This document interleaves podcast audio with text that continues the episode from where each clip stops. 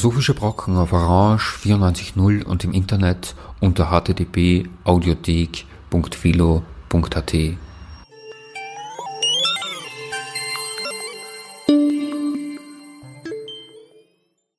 Schönen Nachmittag. Bei den Philosophischen Brocken begrüßt Sie Herbert Rachowitz. Wir bringen heute eine Diskussion über Ulrike Gladigs Film Inland, der Anfang Mai in die Kinos gekommen ist die Diskussion findet statt zwischen vier Mitgliedern des Redaktionsteams der Philosophischen Brocken. Eingeleitet wird sie von äh, zwei Orientierungstexten von Elisabeth Schäfer und dann Ulrike Kadi. Die dritte Frau im Bunde ist Charlotte Annerl, die die Edition der Diskussion besorgt hat und dann auch den Schnitt.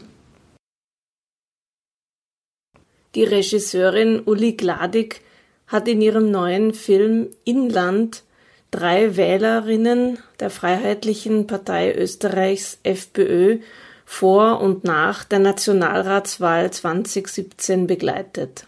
Bei den dreien handelt es sich um einen Mann im Obdachlosenheim, einen Beamten und eine Kellnerin, die jeweils über ihr Inland Österreich sprechen und vor allem darüber, warum sie die FPÖ gewählt haben. Zwei der drei eint, in roten Arbeiterfamilien sozialisiert worden zu sein. Alle drei verbindet, dass sie nun all ihre Hoffnungen in die FPÖ setzen, sowie ihr starkes Unbehagen gegenüber den Ausländern. Gleichzeitig sehnen sie sich alle drei auch nach etwas, nach einer, einem besseren Leben für die kleinen Leute. Uli Gladigs Film ist keine Direktive, wie man mit FPÖ-Wählerinnen, wie man mit Wählerinnen von rechtspopulistischen Parteien reden könnte. Die Stärke des Films liegt zunächst darin, dass er die Zuschauer, die Zuschauerinnen dazu einlädt, zuzuhören. Dazu braucht man etwas Geduld.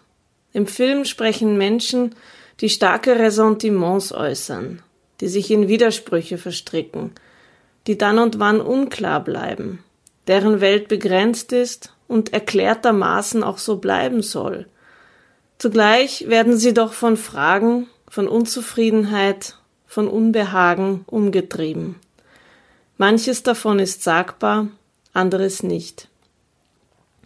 Gefragt, woher denn seine Ausländerfeindlichkeit käme, antwortet der Mann im Obdachlosenheim so genau und so konkret wisse er es eigentlich nicht.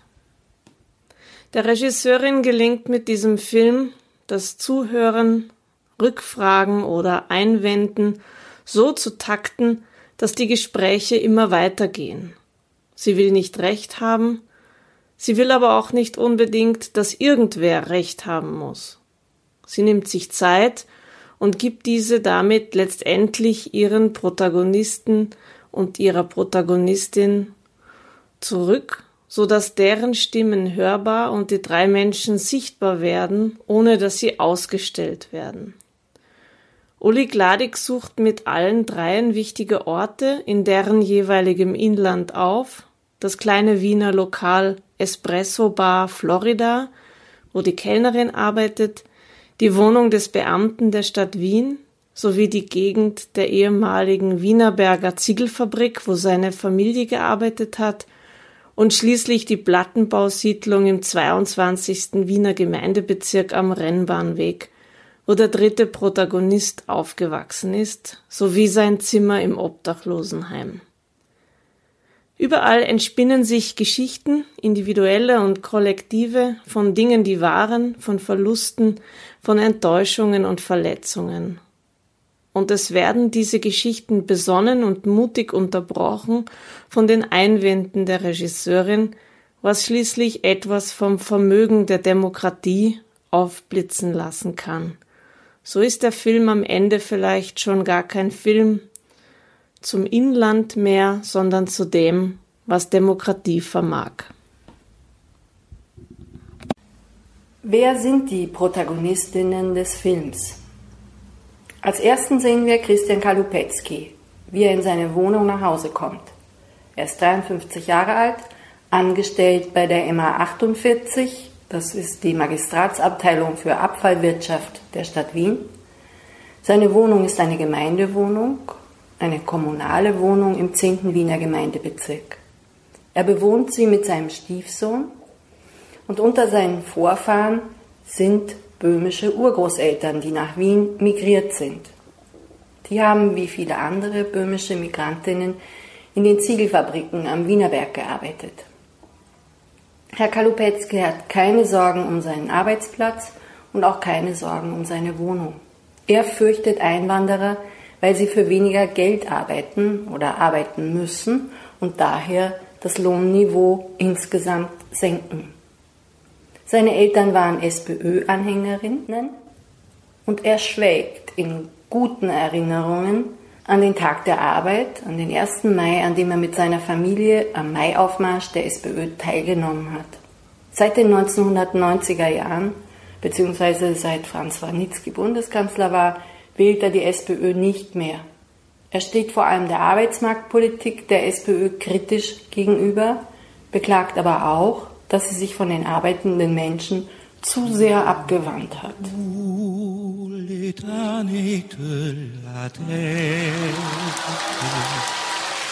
Pour les forçats de la faim, la raison donne dans son cratère, c'est l'éruption de la faim. Du passé fait son table rase, for l'esclave debout,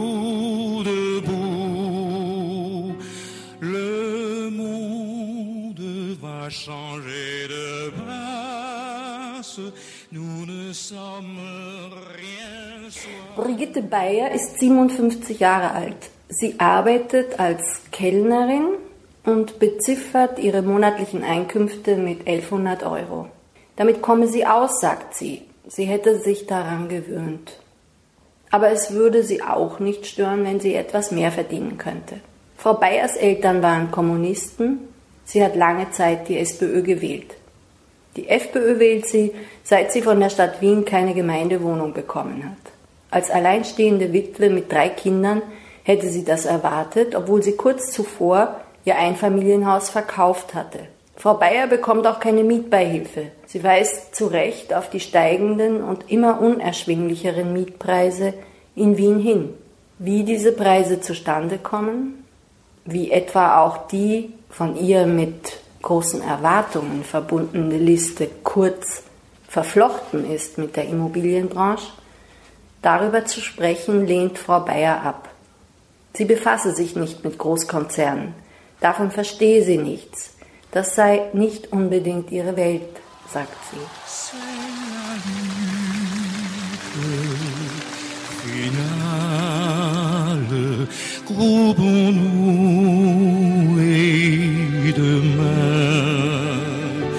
L'internationale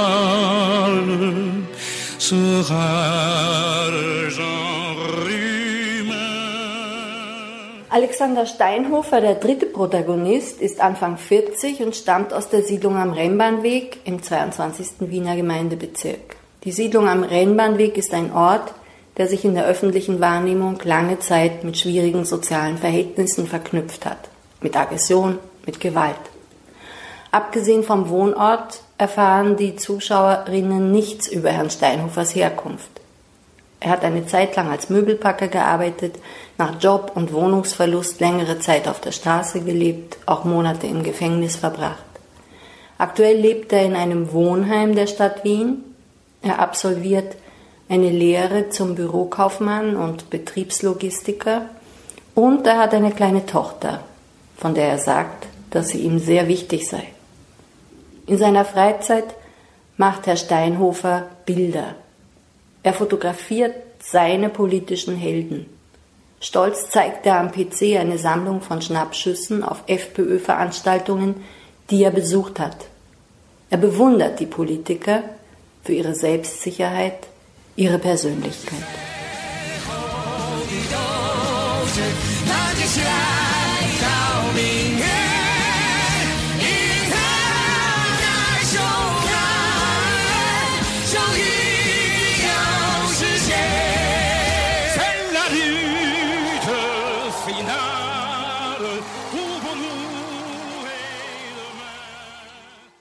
Orge Geschichten sind das gewesen, die sie gehört hat, hat Ulrike Gladig, die Regisseurin des Films, in einer der Diskussionen nach dem Film gesagt. Für mich sind es erstmal fremde Geschichten gewesen, sehr fremde Geschichten, wenn ich auf die Lösungen schaue, die der Film oder die Protagonistinnen darin vertreten.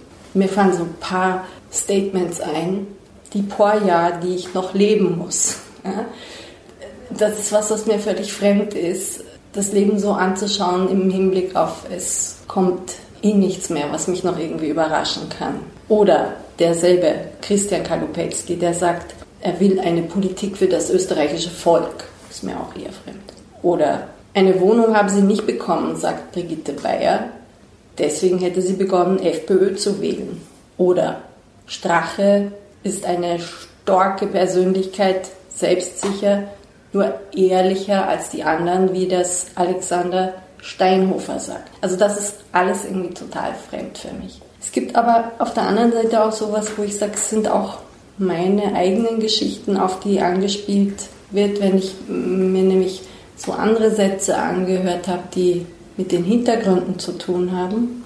Also zum Beispiel, man muss eine Regierung an ihren Taten messen. Oder es waren einfach bessere Zeiten für die Sozialdemokratie, als noch alle mit der Fahne beim Maiaufmarsch mitmarschiert sind. Oder man hat starke Vorurteile gegen die Ziegelbäm, eben gegen die Fremden gehabt. Wobei ich mich nach dem Film eigentlich schon gefragt habe, ob es wirklich ein Film ist, der vor allem über Fremdenfeindlichkeit, Ausländerfeindlichkeit oder das Fremde überhaupt ist. Oder ob es nicht eigentlich um was ganz anderes geht. Und das ist das Geheimnis, worum es sonst geht. Das bleibt uns sozusagen jetzt herauszufinden, worum es sonst gehen könnte.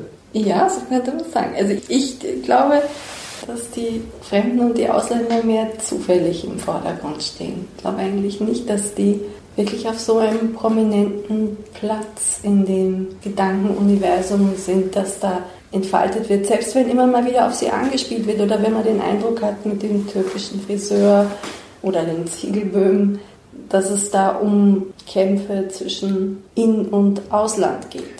Also wenn ich einen Ansatz äh, versuche, dorthin zu kommen, wo du meinst, worum es ginge, eines ist doch klar und auffällig, äh, was für eine Feindrolle die übernehmen müssen. Und dass äh, das nicht von ungefähr kommt, sondern dass das aus einer Bedrohung der Position der Österreicher im Land, im Inland kommt.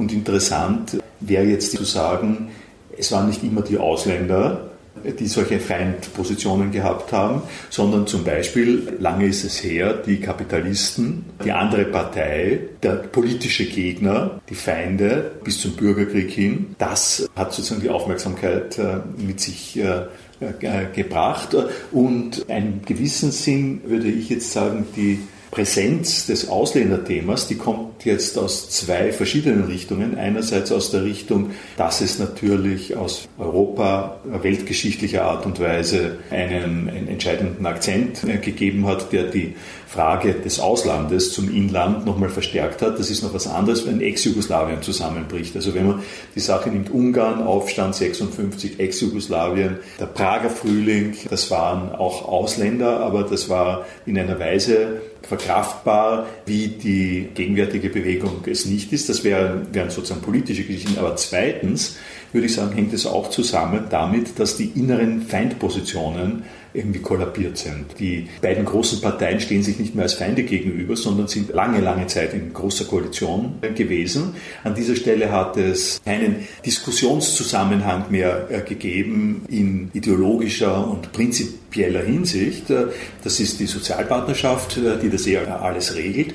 Und diese Situation hat sozusagen Aufstand oder Ausstand, könnte man sagen, produziert von Leuten, dem einen Drittel die nicht von der Großen Koalition betreut worden sind. Und diese Außenständigkeit, die hat sich die FPÖ zunutze gemacht und die ist relativ bald draufgekommen, dass sie diese fehlende Diskussion im Zentrum der politischen äh, Society hier, dass sie die gut verwenden kann, wenn sie die Ausländer in den Vordergrund rückt. Ich finde es interessant, diesen Gedanken, dass nicht die Ausländer als Ausländerthema des Filmes sind. Die Ausländer stehen eigentlich in dem Rahmen und das hängt zusammen mit der Vergangenheit der Sozialpartnerschaft und der Vergangenheit der Sozialdemokratie, dass es so eine Art Nachkriegs Selbstverständnis war, dass die SPÖ dafür eintritt, dass es da eine Art Angleichung gibt und die Arbeiter schön langsam sich an die besseren Schichten irgendwie angleichen werden. Und die Ausländer haben aber jetzt die Bedeutung nicht als abstrakte Fremde, sondern im Sinne eines Verrats durch die Sozialdemokratie, die diese Art von Solidargemeinschaft aufgekündigt hat und auf die Ausländer erweitert hat und die Arbeiter eigentlich die sind, für die das von Nachteil ist. In dieser Konstellation, dieser Enttäuschung dass die SPÖ nicht mehr im Sinne des klassischen Nationalstaates so eine innerstaatliche, inländische Solidargemeinschaft darstellt. Das haben die Arbeiter, die jetzt zur FPÖ wechseln, als Kränkung empfunden. Ja, und zugleich, äh, finde ich, zeigt ja der Film auch sehr gut, dass diese Neukonstruktion, wenn man so will, vielleicht ist es auch keine neue Konstruktion, aber sie ist sehr hilfreich, sie zu einem bestimmten historischen Momentum wieder einzuführen, wie der Ausländer, der etwas wegnimmt, der hineinkommt in etwas, wo er nicht sein soll und so weiter,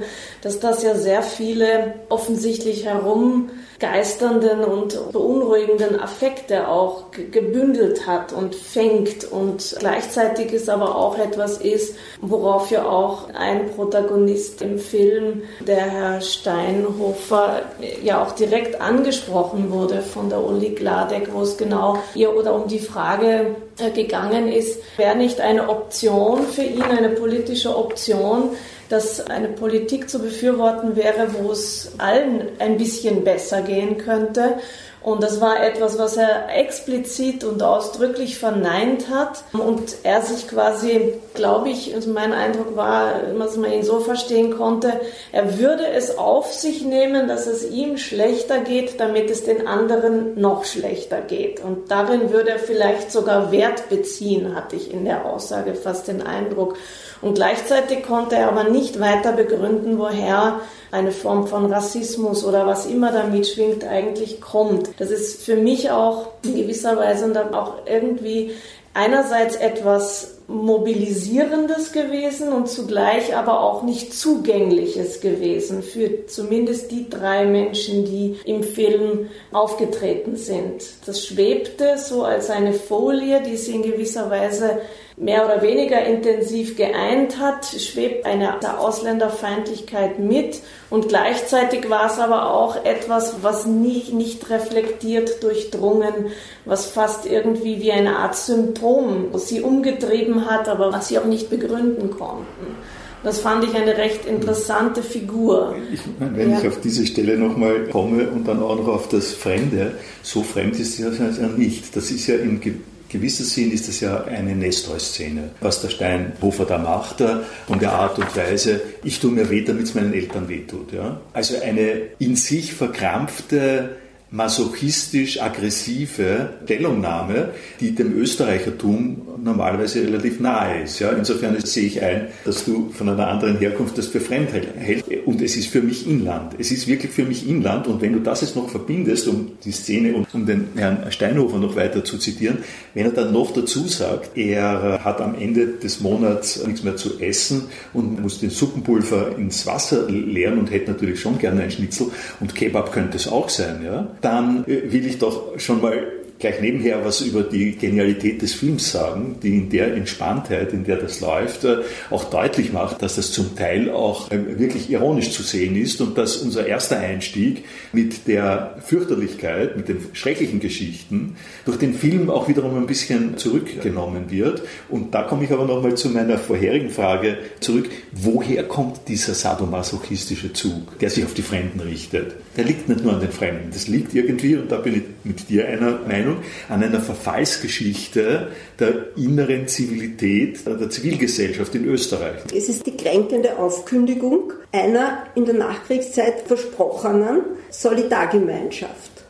Hat es die je gegeben? Die SPÖ der 50er, 60er Jahre äh, hat diesen Österreich-Bezug betont. Einerseits gegen Monarchiesehnsucht und auf der anderen Seite gegen deutschnationale Tendenzen. Dieses sich zu Österreich bekennen war ein Identitätszeichen auch der SPÖ. Österreich auch als Modell mit der Sozialpartnerschaft. Also ich hatte es so wörtlich eigentlich mir noch gar nicht vorgestellt, dass es da echt ein gutes Inland, das man verteidigen muss, zumindest im Gedächtnis gibt. Aber was meine Idee war, dass die Fremden eigentlich gar nicht das eigentliche Thema sind, geht schon in die Richtung. Ja? Die Fremden bilden einen Außenfeind und äh, dienen zu nichts anderem, als eine fehlende innere Kohärenz zu beklagen.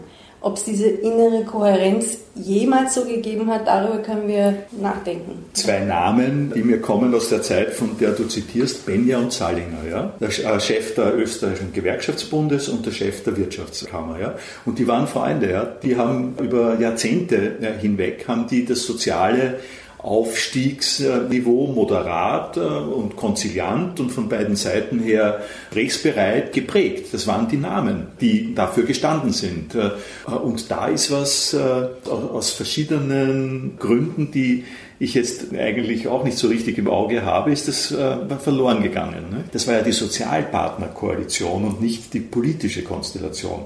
Es gab große Koalition nach dem Krieg, dann gab es Alleinregierung Schwarz und dann gab es Kreisky. Und dann ist der, weitere Effekt der sozialdemokratischen Dominanz, der ist das, was uns jetzt auf den Kopf gefallen ist. Ne? Aber eine Sache, weil du jetzt sagst, das Versagen der Sozialdemokratie, das würde mich doch interessieren. Es gibt in dem Film Momente, die sind komplett überzeugend, aber Non-Starters für die Diskussion. Und das ist für mich das Gespräch vom äh, Favoritner Bezirkshauptmann mit dem Herrn Kalupetzky, wo der Herr Franz dem Kalupetzky erklärt, wisst ihr was, sagen wir per Du gewesen oder so, es gibt keine Arbeiter mehr, ist Ihnen das schon klar? Wir haben keine Arbeiter mehr. Wir können nicht die Arbeiter verraten, weil die Arbeiter haben sie woanders hin entwickelt. Und äh, da kann er nichts sagen darauf. Beziehungsweise er sagt dann auch, wer macht denn die Arbeit? Das sagt er auch noch gerade wer sind denn die, die die Rolle äh, übernommen haben, die jetzt die Arbeiter äh, übernehmen? Das sind die Ausländer. Ja? Und diese Art von Logik ist, glaube ich, unangreifbar. Ja? Und das musst du mal schaffen, als Partei damit umzugehen, dass dein Wahlvolk sich äh,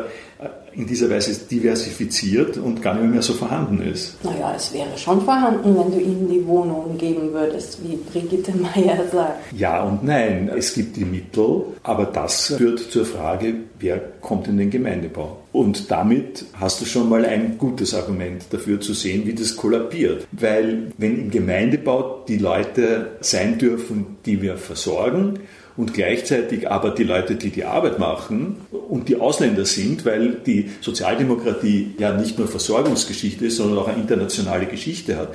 Wenn man die eh ein bisschen stessen muss, aber doch stessen, so dass es einen Einstieg in den Gemeindebau für Ausländer gibt, dann verlieren sie die andere Seite.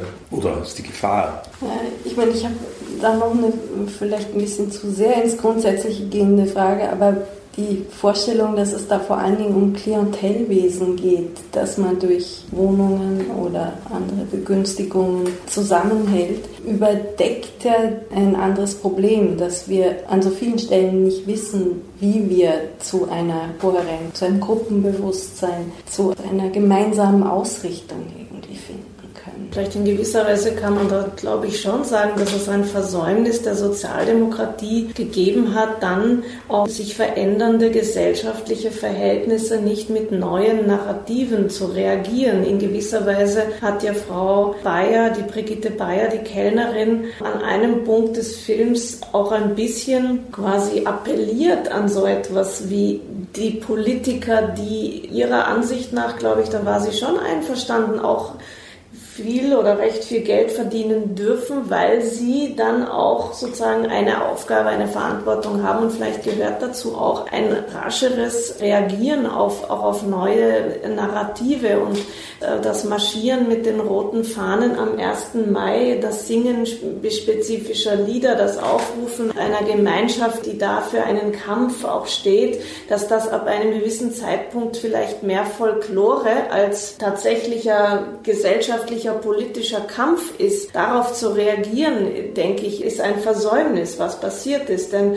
wenn das Narrativ sich ändert oder wenn es dafür oder für ein altes Narrativ auch keine Anlässe mehr gibt, wenn da auf einmal etwas auseinanderbricht, dann entsteht Verwirrung und Verwirrung, die glaube ich jedenfalls, äh, unsere drei Protagonisten und die eine Protagonistin nicht lösen können und nicht darauf antworten können und damit auch in gewisser Weise, so reflektiert sie in manchen Punkten sind, ja auch dann immer wieder enden in den Gesprächen. Also das waren Momente, wo für mich der Film mich sehr niedergeschlagen gemacht hat. Diese Momente, wo ein Gespräch auch einfach abbricht, weil ein Wissensstand nicht geteilt wird, weil eine Frage nicht länger verfolgt werden kann, weil ähm, auch dann einfach gesagt wird, meine Welt ist so klein, also darauf dann auch beharrt wird. Und das, glaube ich, ist etwas, da hatte ich das Gefühl, die politischen Narrative haben da auch nicht geholfen dass einer neuen Klientel, die auch Bedeutung gewinnt, dadurch, dass man zur SPÖ gehört. Vielleicht ist nicht nur die Wohnung. Aber wenn ja. man den 1. Mai nimmt, mhm. dann würde ich dem 1. Mai an die Seite stellen den Italienurlaub. Der 1. Mai ist die politische Geschichte, der Italienurlaub, wo sich ganz Wien in Lignano trifft und das wird nostalgisch im Ding besetzt. Und dann habe ich mich gefragt, wo fährt der Christian Kalupetzky, wo fährt der jetzt den Urlaub hin? Ich habe es mir im Film nicht genau angeschaut, aber auf seinem T-Shirt hat er irgendwas von Marokko gesagt. Ich will ihm nichts unterstellen, aber ich bin ziemlich sicher, er macht einen All-Inclusive-Urlaub in Tunesien. Ja. Zu urteilen nach dem Fernsehapparat nach den Wohnzimmereinrichtungen ist er in solchen Gesamtarrangements nicht mehr in Italien oder irgendwie solidarisch unterwegs, sondern er hat das Geld, er kann sich das leisten, er fährt dorthin. Und meine Antwort jetzt auf das, was du sagst, ist, wie soll man für die Leute, die nach Thailand, nach Tunesien, nach Russland fahren, äh, wie soll man für die ein neues Narrativ sich einfallen lassen? Vor allem, wenn sie ganz offensichtlich in einem doch eher behaglichen Mittelstandswohlstand leben. Wie kann ich Leuten, die dieses Profil haben, eine Gemeinschaftsaktion erfinden? Das eine ist die Gemeinschaftsaktion, äh, die funktioniert hat und die uns ja äh, irgendwie vor Augen steht, sind die Gelbwesten. Ja? Und das hat irgendwie geklappt. Das, das, das, ist auch nicht erfunden worden, sondern es ist spontan entstanden. Und das ist ein ganz zusammengewürfelter Haufen von unterschiedlichen Identitäten, wo man irgendwie gar nicht genau wissen will, wie sich das alles miteinander ausgeht. Ich glaube, worum es jetzt geht, ist, was kann es überhaupt für Narrative geben, die Leute heutzutage bündeln in Gruppen. Und meine Idee zuerst, dass das mit dem Klientel des Wohnungserwerbs oder der Wohnungsmiete geregelt wird und dass das eigentlich fragwürdig ist, ist durch das, was du, Elisabeth, gesagt hast, da ist mir was klar geworden, nämlich so ein Moment, wo man sowas bekommt, ist ein Moment der Sicherheit. Man hat den Eindruck, die Partei oder wer immer das ist, den man dann da wählt, der denkt an einen, einen ganz wichtigen Punkt. Das, so funktioniert der Italienurlaub nicht. Der Italienurlaub, den gibt einem ja keine Partei, den, da trifft man die Gleichgesinnten wieder und auch auf dem Maiaufmarsch hat man die Gleichgesinnten wieder getroffen und nicht etwas bekommen. Aber es gibt aber auch Sicherheit, ne? Eben, es gibt auch Sicherheit, aber es ist eine ganz andere Sicherheit. Und das, was die Gelbwesten als Zentrum haben, ist, dass sie alle zusammen was bekommen wollen und sagen, das ist unser Narrativ. Und ich bin nicht sicher, ob so ein Narrativ wirklich, oder ich bin eigentlich relativ sicher, dass das nicht lange halten kann. Artikel, den ich darüber gelesen habe, der geht in dieselbe Richtung. Der ist äh, sehr positiv über die generelle Richtung von den Gelbwesten. Aber er sagt zum Beispiel, eine der wesentlichen Forderungen von den Gelbwesten ist äh, viel mehr Volksabstimmungen über bestimmte Fragen, was ja mit dem, was man so hört, äh, im Inland auch passieren würde. Und er sagt, diese Volksabstimmungen, das ist wie eine Quizfrage. Ja? Da ist keine Politik dahinter, sondern da sind geschichtslose einzelne Entscheidungen, die im leeren Raum stehen und hinter denen das Volk dann mit einer dieser oder jenen mehr äh, steht. Und Politik und Narrativ kann an der Stelle nicht entstehen. Beziehungsweise es fokussiert sich dann in eine solche Frage, die plötzlich einen großen symbolischen Wert hat, ohne dass man das einordnet in Zusammenhänge, die nachhaltig sind, wie du sagst. Mhm. Ist, stimmt, die SPÖ in Wien, da sind ja nicht irgendwelche Forderungen gestellt worden. Das war wirklich eine Verwobenheit in den Alltag. Mit den Narrativs, das finde ich auch interessant, der Arbeiter. Eine ambivalente Figur. Einerseits verkörpert das Arbeitsleben einen, Höhepunkt an Entfremdung, andererseits doch die Arbeiterbewegung, die fast schon einen, eine heroische Figur auch in dem Proletarier sieht. Dass es schon so ist, dass die Sozialdemokratie immer eine Art Stolz gegeben hat. Wenn wir, jetzt, wenn wir jetzt nicht nur auf die SPÖ losgehen, ja. sondern auch mal zur Abwechslung die Grünen nehmen, dann ist es so Kleinen ja schön zu beobachten, wie Korher und Klawischny und Pilz, äh, die begonnen haben, eine Bewegung äh, zu machen und einiges weitergebracht haben, das obere Drittel äh, sind, die dann ins Geschäftsleben übergewechselt sind, die das als eine Anlaufbahn ganz einfach auch verwendet haben für ihre eigene persönliche Karriere und in der Sozialdemokratie in einem, in einem erheblich äh, größeren Umfang das ebenfalls passiert ist. Und das führt zu äh, wiederum äh, der Wut von Herrn Chalupetzky, der sagt, Politiker tun das nur, damit sie an die Futtertröge kommen und dem entspricht ja wirklich auch das Verhältnis. Das heißt, es ist die Klientenschaft, die Klientel der vorhandenen Geld Ressourcen und wenn es sein muss, der, der Wechsel äh, zum Wettbetrieb, nicht? zu äh, wie die Klawischnik, äh, die dann äh, Public Relation Managerin für Nomatik wird ja? oder Immobilieninvestitionen. Das ist der Sozialdemokratie passiert, das ist der, äh, den Grünen passiert, aber auf der anderen Seite bin ich fast geneigt zu sagen, das ist äh, ein ehernes Gesetz, ja, dass die Leute, die sich da hervortun, nicht alle immun sind dagegen, dann auch die Ressourcen für sich in Anspruch zu nehmen. Und damit beginnt das äh, Solidaritätsgefühl natürlich zu zerbröseln. Und in gewisser Weise eben dann auch das Gefühl der Ortlosigkeit oder der Frage, wer und wo sind wir eigentlich? Und ich habe äh, beim Film eigentlich sehr oft an Arbeiten von äh, Didier Eribon denken müssen, der ja der Sozialdemokratie vorwirft, dass sie auch den Begriff der Klasse aufgegeben hat und vergessen hat und vernachlässigt hat. Und dass das ja auch so etwas äh, ist, was als Klammer fehlt oder unausgefüllt ist oder nicht mehr eine, eine vergessene Gruppe ist oder wo völlig unklar ist, wer gehört denn da jetzt dazu und wer nicht und äh, wo er über so etwas wie einen Nationalismus und über den Fremdenhass wieder von Seiten der FPÖ eine Klammer geschaffen wird. Und äh, dass die Partei plötzlich ist, die angeblich die Arbeiter und Arbeiterinnen adressiert und auch wieder framed und wieder zusammenfügt und das offensichtlich auch ein Bedürfnis zumindest bedient. Also die Frage, die sich dann natürlich stellt, ist, was hat die FPÖ mit dieser Klasse vor? Möchte sie diese Klasse auch befreien? Möchte sie hier zu Verbesserungen führen und so weiter? Das ist aber etwas, wo, was die drei Protagonistinnen ja so direkt äh, nur ab und zu mal befragen. Ändert sich konkret etwas für uns? Nicht in dem Moment, wo der Film auf die Zeit nach der Nationalratswahl hingeht. Ich denke, dass das vielleicht eben auch ein ähnlicher verlorener Begriff der Sozialdemokratie ist, der vielleicht mit äh, in diesen Film hineinspielt. Dieses, was ist, was ist eigentlich die Klassenfrage? Wo ist die? Wer schert sich noch darum? Schert sich irgendjemand noch darum? Und der Film ist ja insofern wirklich unglaublich nostalgisch. Du hast eine äh, Frau, die kommt aus der kommunistischen Partei, du, äh, du hast einen Mann, der kommt aus der Sozialdemokratie und einer kommt vom Rennbahnweg, äh, von der Urhorde, ja, wo es eben noch gestimmt hat, äh, wo man die Eindringlinge mit Keule und, und Messer bekämpft hat. Ja.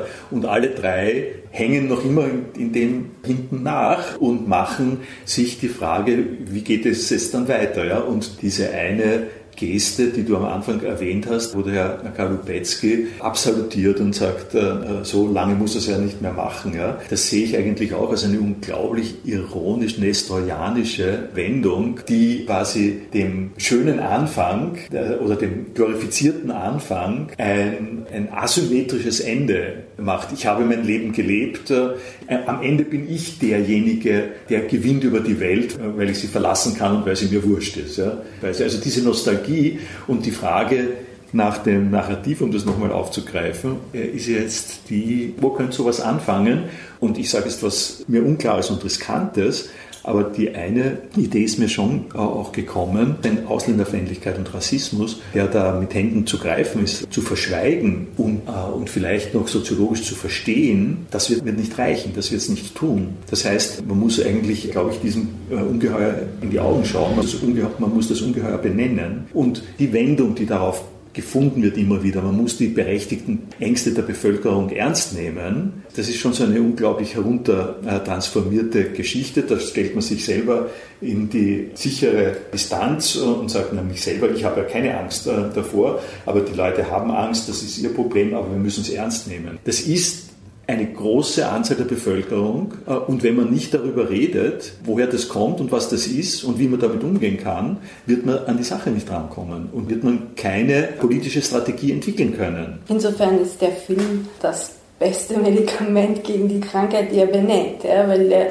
der Film ist ja ein Versuch, ein Gespräch an Stellen in Gang zu setzen, wo normalerweise nicht so geredet wird. Also ich habe das schon sehr bemerkenswert gefunden, wie die Ulkladik vom Hintergrund immer wieder ihre so leise, aber doch klar ihre Botschaften platziert hat und die Protagonisten, Protagonistinnen aufgefordert hat, dazu irgendwie Stellung zu nehmen. Es ist auch deutlich geworden, wie schwierig das ist. Es sind wirklich ganz unterschiedliche Welten fast aufeinander geprallt ich glaube, in die Richtung muss es irgendwie gehen, sich verständlicher zu machen, auch aus einer Position, wo man sagt, äh, also mit dem Außenfeind und dem Fremden äh, als absolute Gefährdung kommen wir nicht weiter. Das wird nicht reichen, denn was haben wir im Inneren anzubieten, falls es so ein Inneres überhaupt losgelöst vom Äußeren gibt? Ja, ich, ich stimme dir da sehr zu, weil für mich war damit der Film eigentlich so etwas wie eine zur Aufführung bringen von dem, was vielleicht die Demokratie kann. Mhm. Also das war für mich eigentlich das Wesen, wenn man so will, äh, und die Stärke auch des, des Filmes, ein Gespräch zu sein oder anzubieten. Und zwar nicht nur unter denen, die sich gut verstehen, sondern dort ein Gespräch zu beginnen, eine Frage zu stellen, wo es vielleicht schwierig ist für, für alle, die darin sind, vielleicht auch ein bisschen gefährlich, aber das auch mit einer großen Offenheit oder auch Freundlichkeit zu machen. Also nicht provozierend. Es wird ja Fragen aufgemacht, eher wie man einen Raum aufmacht. Damit hat sie uns. wirklich Wahrheiten produziert. Ich denke an die eine Szene, wo sie den Herrn Kalupetzky fragt, äh, sprechen Sie noch manchmal mit Ihrer Mutter Tschechisch? Und er sagt ja, und es kommt dann seine Geschichte aus dem ausgestoßenen Ziegelbein äh, daher. Und sie fragt ihn, und ist ihnen schon klar, sagt sie nicht so, aber äh, dass sie selber der, äh, der Ausgeschlossene sind und jetzt regen sich auf über die Ausgeschlossenen. Das schon mal. Und dann, wie er darauf antwortet, ist nochmal wichtig. Er sagt ja, aber das ist anders. Und da hat er recht. Da hat er einfach recht weil die Ziegelbäm waren diskriminiert und konnten sich nur mit Ellbogen und, und, und Ähnlichem irgendwie über Wasser halten in unter anderen Umständen. Und jetzt sind andere Fremde offenbar seine Arbeitskollegen, die sich nicht in der Weise scheren und die nicht so gedäftet werden können, wie die Ziegelbäm gedäftet worden sind. Die können nicht so erniedrigt werden. Mehr, die werden nicht so erniedrigt. Ja. Was dabei rauskommt, ist, dass er eine Erniedrigung überwunden hat, die mit ausgesprochen viel Toleranz und, und, und Leidensfähigkeit verbunden worden ist und das so, wie er die Welt jetzt erlebt. Und da sind wir dann bei der Sozialversicherung, Mindestsicherung, Arbeitskollegen, die jetzt in dieser Demütigung nicht mehr stattfindet. Und diese Nicht-Demütigung ist auch ein Teil des Fortschrittes und der Sozialdemokratie und dass die in Wien aufgenommen äh, werden. Und gleichzeitig hat er schon auch Recht, sich darüber zu beschweren, weil sein Leben wird damit in ein sonderbares Licht gedrückt. Nämlich er hat eben gelernt, Deutsch zu reden. Er spricht Wienerisch bis zum, zum letzten, er spricht mit keinem tschechischen Akzent, er hat sich voll akkommodiert und assimiliert und er hat ein gewisses Recht, äh, für ihn ist natürlich sagen, wenn er sagt, auf meinem Arbeitsplatz möchte ich die Leute verstehen und ich möchte nicht, dass was Fremdes sagen und ich weiß dann, sie schimpfen hinter mir nach. Ja. Das, das ist, ich anders. Das ist ein, ich will jetzt nur sagen, das ist eine Wahrheit, die, das ist jetzt nur ein Kommentar für den mhm. Film, dass diese Art von Wahrheit in dem Film sozusagen herauskommt, das wäre ein Ansatz, an der Stelle die Positionen miteinander abzugleichen. Ich verstehe das auf einer individuellen, persönlichen Ebene, dass man das empfinden kann und darf. Aber ich weiß nicht, es hat doch auch ein bisschen was mit dem Geist der Rache zu tun, wenn ich mir denke, ich habe so gelitten, die anderen sollen auch so leiden und sich genauso auch aufgeben, ihre Sprache vielleicht, die Muttersprache, eine Herkunft und so weiter. Und ich, ich verlange das von den anderen auch, dass da nicht auch ab und zu der Funke einer Empathie mit auftaucht, der sagt, vielleicht sollen nicht alle es auch so schwer haben wie ich. Ich denke, im vielbeschworenen christlich-jüdischen Abendland hat das doch einen Anker, oder? Also da haben wir doch Ressourcen, um sowas denken zu können oder zumindest uns daran erinnern zu können oder das zu kultivieren. Ich glaube, es geht, es geht wirklich um einen Denkschritt. Die Vorstellung, dass man jemanden, nur weil er dieselbe Sprache spricht, so besonders gut versteht, ist ja eigentlich schon eine eigenartige. Bei jemandem, der eine Sprache spricht, die ich nicht verstehe, weiß ich, den verstehe ich nicht. Bei dem anderen irre ich mich sehr oft oder fast in der Regel. Ich glaube, das ist jetzt so, so unseres gemeinsam. Ich sehe ihn widersprüchlich. Das mit der Rache ist äh, quasi eine Variante zur Selbstrache vom Herrn äh, Steinhofer, wenn er sagt, äh, ich will, dass es mir schlechter geht. Das sind so wirklich dramatisierte, sonderbare psychische Konstellationen. Aber Herr Kalupetzky ist auch derjenige, der sagt, na, es ist ganz klar, ich gehe zum ja, türkischen Friseur, weil der ist billiger und außerdem ist es bekannt, dass er die besseren Männerservice hat und außerdem regt er sich auf darüber, dass der Bezirk von Türken äh, kommandiert wird. Ja. Das sind Widersprüche, die nicht aufzulösen sind. Das ist eigentlich das Schöne von der Gardik, sie besteht da nicht drauf. Die Widersprüche werden gezeigt. Wenn ich eine Fantasie entwickle, äh, wie es gehen kann, dann ist es die Fantasie, dass diese Widersprüche zunächst einmal alle gesagt werden äh, können und dann noch eine zweite Frage möglich ist, dass man quasi diese Widersprüche entwickeln kann und, und dann noch eine Chance hat, gemeinsam zu fragen, ist ist das so oder kann das anders sein? Oder du hast doch gesagt. Ich glaube, was Christian Kalupetzky ärgert, ist, dass er sich um Identitäten bemüht hat. Wenn er sagt, er hat eh nicht mehr lang zu leben, dann will er sagen, jetzt muss er als Einzelner leben. Er hat keinen Hintergrund mehr. Er hat einen er, Aufstieg hinter sich. Und, das und ist ins Leere gestiegen das enthält genau das Problem. Es ist ein Aufstieg. Er ist nicht ins Leere gestiegen. Er ist pragmatisierter Beamter, aber er hat die Leute an sich vorbeiziehen sehen. Die Leute, die noch höher gekommen sind, die haben sich nicht mehr zurückgedreht. Die haben sich nicht mehr auf ihn zurückgewendet. Und er ist auch raufgestiegen, aber dann ist er sozusagen stopp. Weiter ist er nicht gekommen.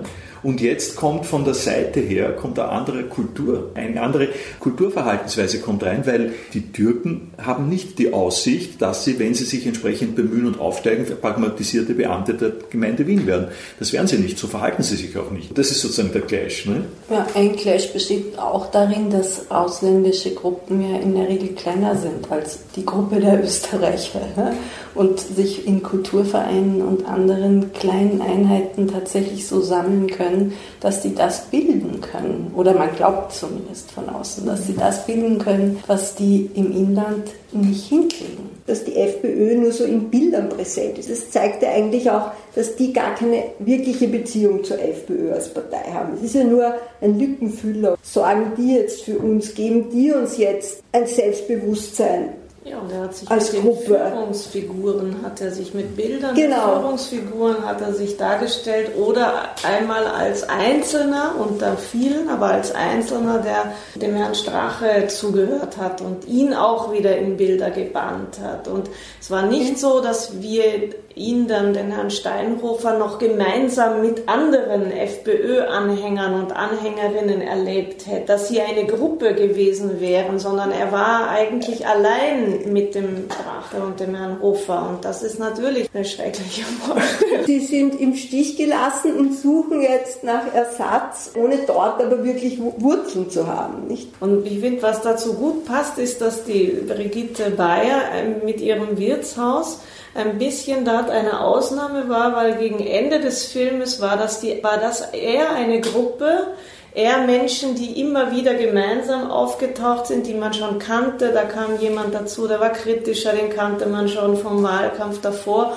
Und die haben ja dann beim Abspann, das fand ich irgendwie eine sehr lustige und auch lustvolle und fast dann wieder äh, mich auch so ein bisschen zuversichtlicher stimmende Szenerie war ja dann, wie sie gemeinsam überlegt hätten, was würden sie dann machen, wenn sie jetzt eine Partei gründen. Und das war so halb im Spaß. Aber da ging es eher darum, dass man miteinander, dass es darum geht, sich miteinander was auszumachen. Und das ist ja eigentlich, was das Politische auch ist, dass wir miteinander uns ausmachen, wer sind wir, wie wollen wir handeln, wie wollen wir leben, was, wie können wir das machen und welchen Namen hat das Ganze vielleicht dann auch noch. Und das fand ich sehr interessant, dass das in dem Wirtshaus entstanden ist, wo sie vielleicht weniger allein waren als die anderen beiden. Da konnte plötzlich dieses Gespräch, das war kollektiver, das knüpfte an was an, das stellte auch mal Fragen das hat sich irgendwohin dann auch noch entworfen und nicht auf einen einsamen, frustrierten, hoffentlich nahen, so wurde das erzählt, Tod schon, ja, des Individuums, das dann abtritt und quasi das noch der letzte Schlag ist, der, der, der, Triumph sozusagen des Subjekts in Österreich ist, dass es sterben kann. Sozusagen. Eben, wir, wir zeigen es wir zeigen's dir. Ja. Ich brauche dich doch nicht. Gut, das Gasthaus ist ein Raum. Ja. Es, ist einfach ein, es braucht Versammlungsräume und Parteilokale haben nicht mehr die Anziehung, die sie noch hatten. Für mich hat es einen Punkt gegeben, das war fast der Höhepunkt äh, der ganzen Geschichte, von wegen Parteiprogramm, weil ich habe mir jetzt gedacht, die Elisabeth Schäfer kommt in das Café Florida äh, und ist dabei, wenn die sagen, wir machen jetzt eine Partei und Elisabeth Schäfer sagt, was ist das Narrativ? Und ein Narrativ gibt es in dem Ganzen und das kommt wieder von Herrn Kalupetzky, der sagt, absolut gleicher Lohn, 15 Euro für alle. Für die mhm. Tschuschen und für die Pakistanis ja. und für die Österreicher. Und das ist sowas von richtig. Sowas von richtig würde ich, ähm, äh, würde ich mal äh, zurücknehmen wieder, aber ich würde sagen, das ist wirklich etwas, worüber zu diskutieren ist, weil auf diese Art und Weise entsteht wieder eine Arbeiterschaft allerdings eine internationale Arbeiterschaft, die an dieser Stelle ansprechbar ist, die auch was kriegt und die aber, und das ist sozusagen der zweite Teil von diesem Vorschlag, die den absolut größten Unruhefaktor in das System hineinbringt, weil es natürlich einen extrem guten Grund gibt, warum das nicht passiert. Äh, weil die Wirtschaft billige Arbeitsplätze braucht und weil die nächste Antwort die sein wird, dann fahren wir mit unseren Fabriken nach Slowakei oder nach Asien. Und da sieht man dann, äh, auf welche Schwierigkeiten äh, diese Sachen stoßen, wo nämlich jemand wie der Kalupetzky in der Lage wäre oder willens wäre zu sagen, ja, okay, das ist Gerechtigkeit, das, das greift noch einmal die Gerechtigkeitsvorstellung des Internationalismus der Linken auf auch natürlich ein bisschen ironisch. Das, das wäre etwas, äh, wo, glaube ich, unser einer mit äh, gutem Gewissen äh, dafür sein könnte, wo man aber sich dann auch genau die Frage stellen muss, wie geht das in der EU? Nicht? Das ist ein Schnitt zwischen zwei Systemen, wo schon sehr fraglich ist, ob das funktioniert. Weil es ist jetzt tatsächlich das klassische Solidarprinzip des sozialdemokratischen Nationalstaats erweitert auf alle die nach Österreich kommen. Mit der Liberalität der wahre Arbeitskraft. Ich habe es so verstanden, dass er sagt, alle, die bei uns sind, seien das Tschuschen, Pakistanis oder sonst was, kriegen dasselbe. Die nächste Konsequenz ist, dass wir die Grenzen zumachen, weil wir gar niemanden mehr brauchen. Er wäre ja, glaube ich, sogar bereit, zu sagen, das sind alles Österreicher. Alle, die 15 Euro pro Stunde kriegen, sind Österreicher. Um die soll man sich kümmern und die anderen gehen uns nichts an. Es sind einfach Spaltungen, die gesetzt werden. Und die Forderung mit den 15 Euro ist eine Gelbwestenforderung. Das ist wiederum völlig, eine, völlig eine Einigung über ein, was bekommen wir und das ist noch kein Narrativ. Das ist überhaupt kein Narrativ, kein gemeinsames. Also was man nämlich, glaube ich, für eine Parteigründung schon braucht, sind Bilder, von denen man glaubt, dass es sich für die lohnt. Ja, und die funktionieren. Aber wenn du einen Nationalstaat hast, der mit den ganzen sozialen äh, Gesetzgebungen, Bruttonationalprodukt, äh, Auffangnetz und so operiert, eine abgestimmte Geschichte, und das hängt irgendwo drin in einem Geflecht der Welt, in der es immer mehr Ausländer äh, gibt und immer schlechter gestellte Leute gibt als in diesem Nationalverbund, äh, wie geht man damit um?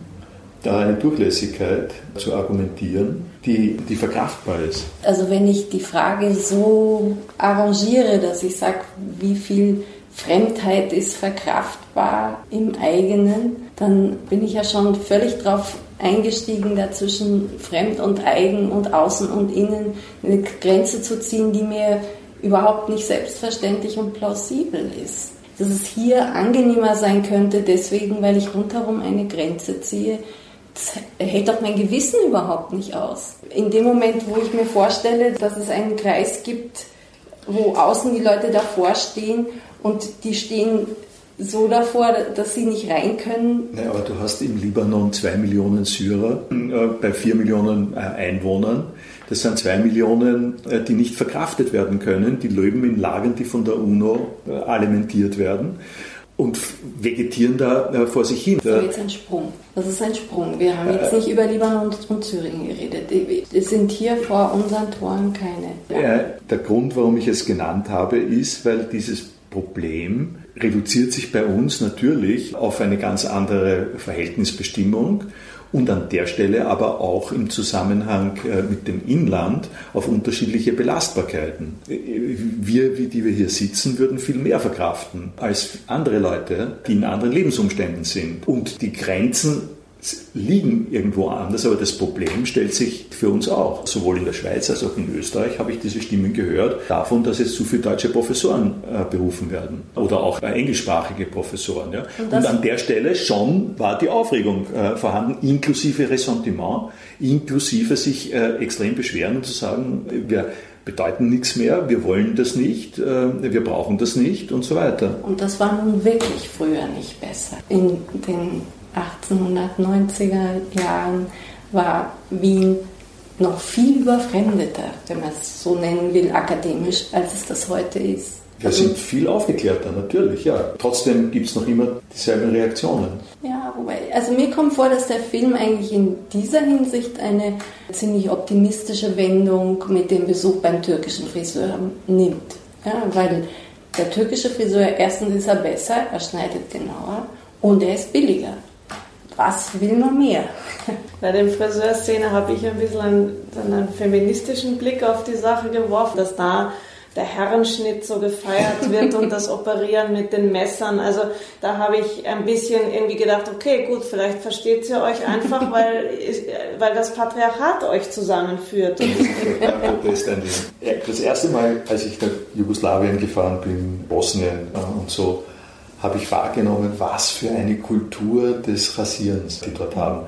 Das ist nicht eine Frage des Patriarchats, sondern das ist für mich die männliche Antwort auf die weibliche Haartracht. Das können Männer auch. Und die Liebe und die Genauigkeit, die da Männern, Männer angedeihen lassen, das ist nichts, was die Frauen nicht kennen ja? und was die Frauen nicht ausgiebig für sich in Anspruch nehmen. Brauchen wir noch einen Abschluss?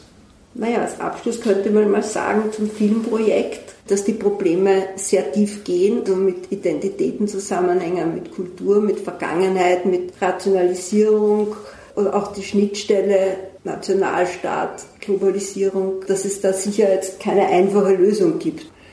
Mir äh, fällt ein etwas, was ich in der Vorbereitung gelesen habe, ist Gramsci, der hat sozusagen zwei Typen der gesellschaftlichen Konfliktaustragung äh, beschrieben. Das eine ist das Revolutionäre, Klassenkampf und so. Und das andere ist eine organische Dekadenz in der Gesellschaft, wo sich die Vertrauensbasis auflöst.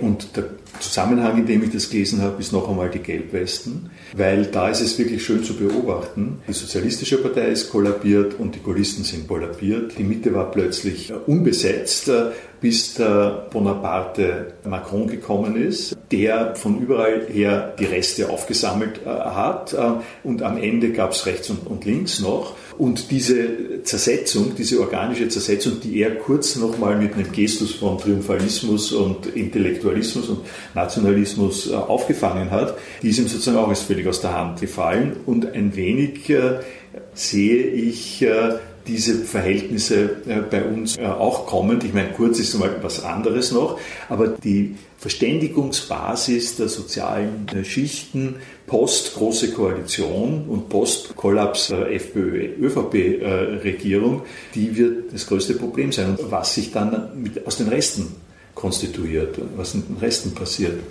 Für mich ist es ein Film über Bilder vor allen Dingen gewesen und da macht der Alexander Steinhofer eine ganz bemerkenswerte Bemerkung, die wir noch nicht erwähnt haben, wenn er nämlich sagt, wenn ich mir ein Bild einbilde, das ich fotografieren will, äh, dann habe ich dafür viel Geduld oder sowas. Und der Film kreist für mich um ein Bild, das wir so noch nicht haben, ja, um ein, ein gemeinsames, imaginäres oder um ein neues Imaginäres, um ein politisch Imaginäres, das seine Glaubwürdigkeit neu gewinnen muss. Für mich, also um vielleicht am Abschluss auf den Titel des Films einzugehen, Inland, das ist für mich so etwas gewesen, was ja sehr signifikant ist, weil die große Befremdung, die ich gegenüber den Protagonisten und der einen Protagonistin als Zuschauerin ähm, bemerkt habe oder das, was mich entzweit hat eigentlich mit ihnen war,